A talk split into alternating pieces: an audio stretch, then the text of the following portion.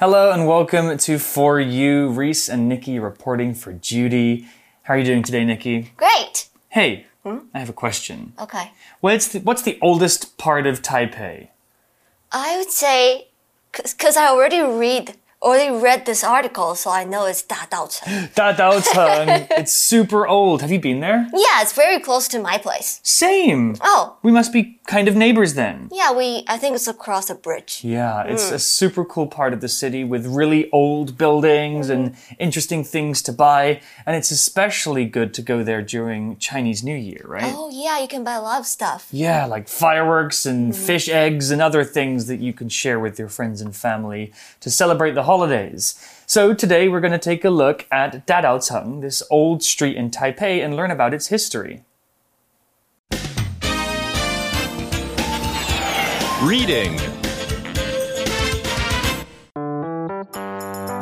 Dadaocheng, where Taipei shows off its historical architecture. Taipei is a city in which modernity and traditional values live side by side. Anyone who has visited the heart of the capital will have noticed that the city's architecture tells a similar story. New fashionable glass fronted towers sit side by side with old brick apartment blocks. Today, we're going to head over to one of the best parts of Taipei for exploring buildings from the past. Dadaocheng, an old merchant district, is an area where the East and West once met to do business. The late 19th and early 20th centuries were a time of great wealth for Dadaocheng. Streets were lined with local merchants selling tea and Chinese medicine, among other things. Foreign companies also set up here in order to ship tea around the world. But to operate, they needed their own buildings. As a result, buildings of different styles and influences sprung up across the area. European Baroque style architecture was particularly fashionable during this time, as was the Hokkien Dinga Ka. Read on to see some examples of Dadaocheng's special architecture.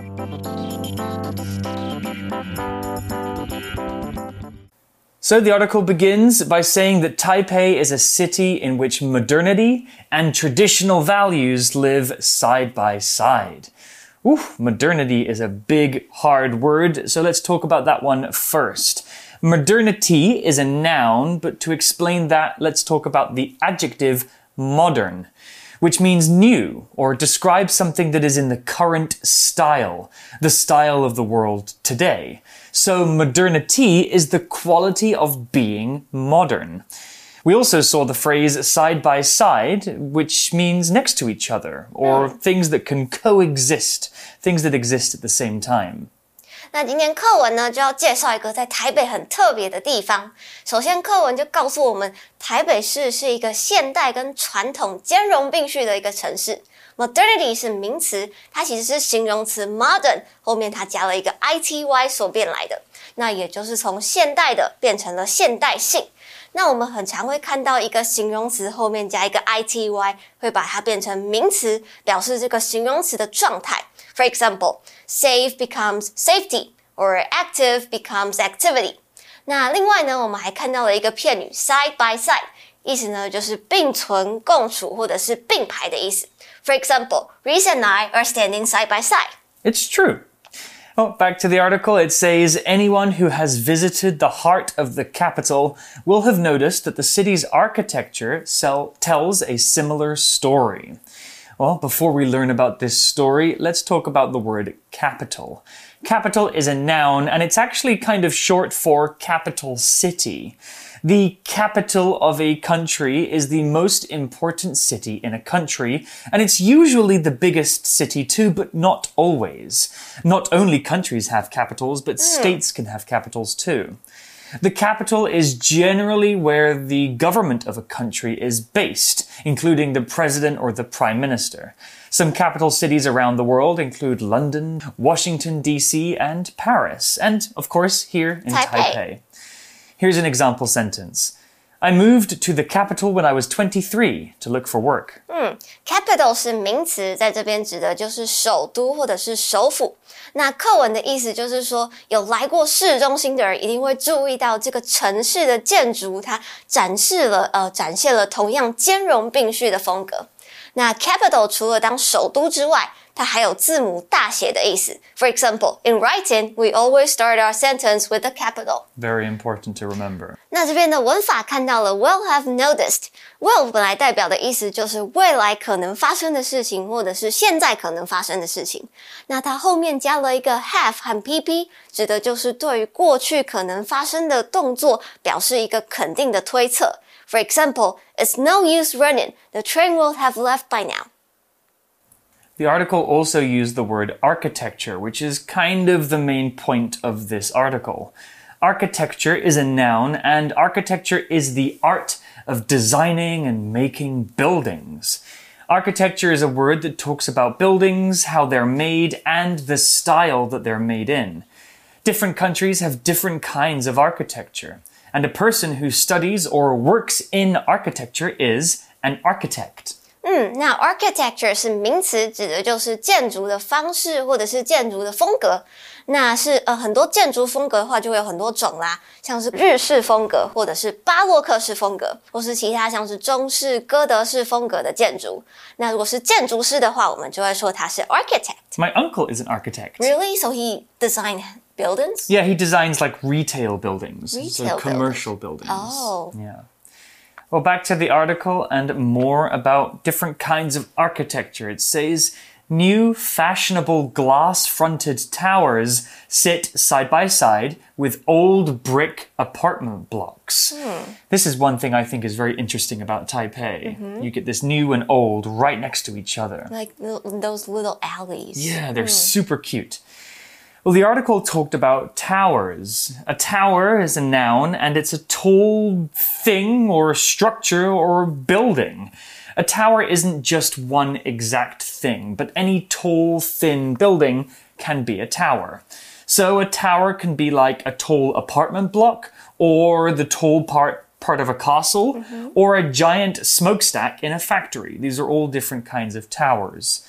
Here's an example sentence. The new tower in Xinyi district will be used as office space. Tower 是名词，意思就是塔或者是高楼。那要注意的，它其实代表的是任何高的建筑。那高楼大厦都可以是一种 tower，那不一定要是真的是一座塔，像是 Taipei One O One is also a tower。那如果是塔的例子的话呢，我们就会有埃菲尔铁塔，the Eiffel Tower。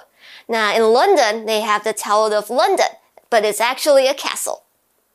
The article also mentioned the word brick, B R I C K. It's a noun and it's a kind of building material.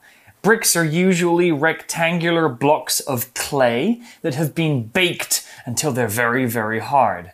Bricks are strong and good for building buildings. Many older buildings were built using brick, but nowadays we often use cement instead of mm-hmm. bricks. But I like the look of brick houses. I think they look very beautiful. Here's an example sentence. We'll need about a thousand bricks to make a wall high enough to make our garden private. 那 brick 是名词，指的就是一块一块的砖块，就是在盖房子或者是墙壁会用到的东西。那在这边课文呢，就提到了这些玻璃的高楼以及砖瓦建成的一些建筑并排在一起。 Today we're going to head over to one of the best parts of Taipei for exploring buildings from the past. Well, before we dive into history, let's explore this word, explore. It's a verb and it means to travel to a place to learn about it. An explorer is a person who goes to a new place to find out what's there. When you go on vacation, you probably spend some time exploring the new country you're in. We can also use the word explore to basically mean learn something new. Here's an example sentence. Tomorrow we can explore Wulai together. There are many mountains and waterfalls to see. 那课文今天就是要带我们认识一下台北的某个地方，探索新世界。Explore 是动词，指的就是探索或者是探勘，也就是去一个地方认识一下一些你不知道的东西。那它的名词呢，就会是 exploration，那也就是探索或者是研究的意思。For example, the project SpaceX is an exploration to the moon. 那例句就说，我们明天可以一起去探索乌来，那边有很多山和瀑布可以观赏。 Okay, so let's dive into history and explore some old buildings in Dadaocheng, an old merchant district, is an area where the east and west once met to do business. That was the first thing I learned about Dadaocheng was its association with trade. So, who are traders? Well, another word for a trader is a merchant. This word is a noun and it's, it's a person who sells things. We also saw the word district, another noun. District is a part of a city. So Taipei has many different districts, including Datong mm-hmm. and Songshan and Xinyi. A merchant district is a part of a city where many people sell things. 好，那今天终于要介绍今天的主角了，也就是传说中的大道城。它其实曾经是一个商业区哦。那在以前，西方人跟东方人会在这边做生意。Merchant 是名词，意思就是商人或者是贸易的人。那另外，district 也是名词，就是某一个区的意思。For example, we're now in Da'an District. 那可以加在一起的话呢，它们两个加在一起的话，就是 merchant district，指的就是商业区的意思。Hmm, districts. I think Taipei has maybe, I don't remember exactly how many, but like 11 or 12. I live in Datong district. Oh, I live in New Taipei City. Sanchong district. We are enemies. no. Back to the article, it says the late 19th and early 20th centuries were a time of great wealth for Dadaocheng. Wealth, spelled W E A L T H, is a noun, and wealth is the state of being rich, having lots and lots of money. If you have wealth, you have more money than you need. People spend a lot of time trying to get wealth. Wealth can be measured not only in money, but also in things that you own, like property or businesses. The adjective form of wealth is wealthy, which is a synonym for rich. Here's an example sentence. All of the wealth in my family comes from my rich grandfather, who owned a big factory that made toys. 那时间就是在十九世纪晚期和二十世纪初期，那时候大道城是非常的兴隆。Wealth 是名词，这边指的就是财富或者是金钱，一大笔钱的意思。那在这边课文就说大道城那时候有庞大的财富，指的就是那那时候这边的交易它很兴盛，生意非常蓬勃的意思。那 wealth 它变成形容词的时候呢，就会是 wealthy，指的就是很有钱的意思。 How important is it for you in your life, Nikki, to have wealth? Not that important, because I'm a teacher. Teachers are not rich. Teachers make a fair, I guess, a fair salary. Maybe they could earn some more money because it's a hard job. What's more important than wealth? Love Love. and family Oh, family. and friends. Friends. Yeah. And learning English. Learning English. Money does not make the world go round. Well, back to the article, it says streets were lined with local merchants selling tea and Chinese medicine, among other things. 嗯，那在街道上呢，就可以看到很多当地的商人在卖茶叶，还有一些中药材以及其他的东西。那 merchant 刚刚有提到了，在这边指的就是商人 （business people）。 Yeah, I think that's still true today. Mm. I remember I went down to this part of the city uh, last year around mm. Lunar New Year, and they were still selling tea and Chinese medicines and mm. some other interesting ingredients that I'd never heard of before. Yeah, I went there once to buy firecrackers. Wow, so much fun.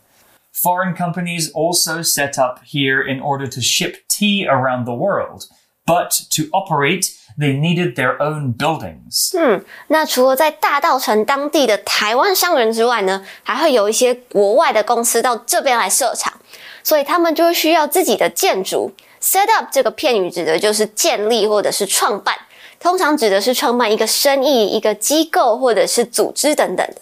My Taiwanese history is so so. Mm-hmm. If I remember correctly, I think there were different peoples from different countries in Taiwan, for example, from the Netherlands mm-hmm. and Portugal, and even the British. came Yeah, the here. British. Yeah, we went mm-hmm. everywhere. Sorry. Back to the article, it says, as a result, buildings of different styles and influences sprung up across the area. 所以呢，在大道城这边，我们就可以看到很多不同的建筑风格。As a result，这个片语呢是一个结果的意思，是说前面发生了一件事，因此呢，as a result 就有了什么事情。那在这边课文就是说，因为有很多外国商人要来这边设厂，再加上原本当地的商人自己的店面，所以因此就有了这么多不同种的建筑风格。那另外我们看到 spring up 这个片语，意思就是突然出现或者是涌现，也就是说这些 different styles they suddenly showed up。Back to the article, it says European Baroque style architecture was particularly fashionable during this time, as was the Hokkien Tengaka. So let's talk about the word particularly here. It's an adverb and it means to a higher degree than is usual or average.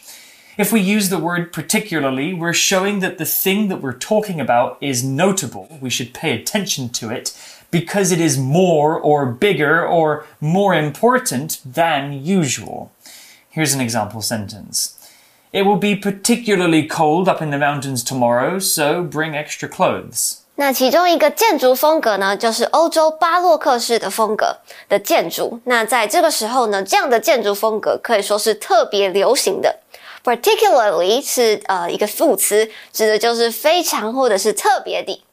那它的形容词就会是 particular，指的是特定的或者是具体的。For example, I always go to that particular salon to do my hair. Ooh, it must be a very good salon. It's a fancy salon. Well, back to the article, it finishes up here for day one. It says, read on to see some examples of Dadaocheng's special architecture. Hmm. Ooh, a nice teaser for tomorrow's article where we'll actually explore some of the different kinds of architecture, and there are so many different kinds. I particularly like Asian architecture. Really? You know, like the Taiwanese style temples. Uh-huh. I think they're so beautiful. Yeah, they're very sophisticated. Hmm, mm. colorful and intricate. Well, let's go to our For You chat question to talk more about our favorite place, Taipei. For you chat. So today's For You chat question is What's your favorite area of Taipei or Taiwan, and why do you like it? Hmm, there are so many places to choose from, but I really, really like Beitou. Hmm. It's so pretty up there. The architecture is interesting. Oh, the it- library. the library is so hmm. nice, and they have the hot spring museum, mm. and they have hot springs that you can use, some of them for free. Mm-hmm. And the streets around there are kind of cute and small. I guess there's some Japanese influence and also some European architecture too.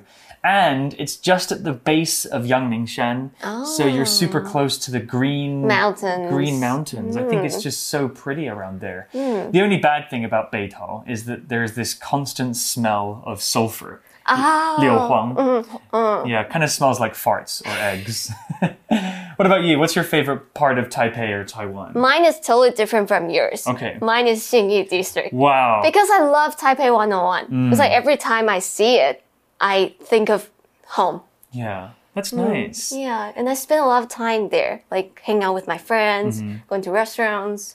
Yeah, a lot of good mm. restaurants, good shopping, mm. good cinemas to watch movies. Exactly. And the good thing about 101 is that wherever you are in Taipei, you can see it, right? It's Yeah. the only big building in the city. Yeah, every time you see it, it's like, oh, I'm home. Yeah, that's a nice thing. Uh, so very different because Beitou is maybe more traditional in its Mm-hmm. architecture, whereas Xinyi is very, very modern. Sometimes I'm walking around parts of Xinyi and I feel like I'm in maybe New York City or Really? London. Yeah, Oh, because I've never been to New York City. very modern. Yeah, Mm. very modern. Okay. Well, you guys can think about this question too. What's your favorite area of Taipei or Taiwan, and why do you like it? There are so many options to choose from. You can talk about those with your classmates. That's all we have for now. We'll be back tomorrow for more about the architecture of Taipei. We'll see you then. Vocabulary Review Capital. Although Sacramento is the capital of California, it's not the state's biggest or most popular city. Tower. From the top of this tower, you can see the entire city and even the mountains over there. Brick. Larry liked the look of the brick used to build his house, so he left it unpainted. Explore. Stephen likes to explore old empty buildings and take pictures of the things he finds inside them. Wealth. The couple's wealth is enough to give a comfortable and rich life to their children and grandchildren. Particularly. This year's weather was particularly bad, so we couldn't grow many healthy vegetables. 智慧小补帖。 Architecture Merchant District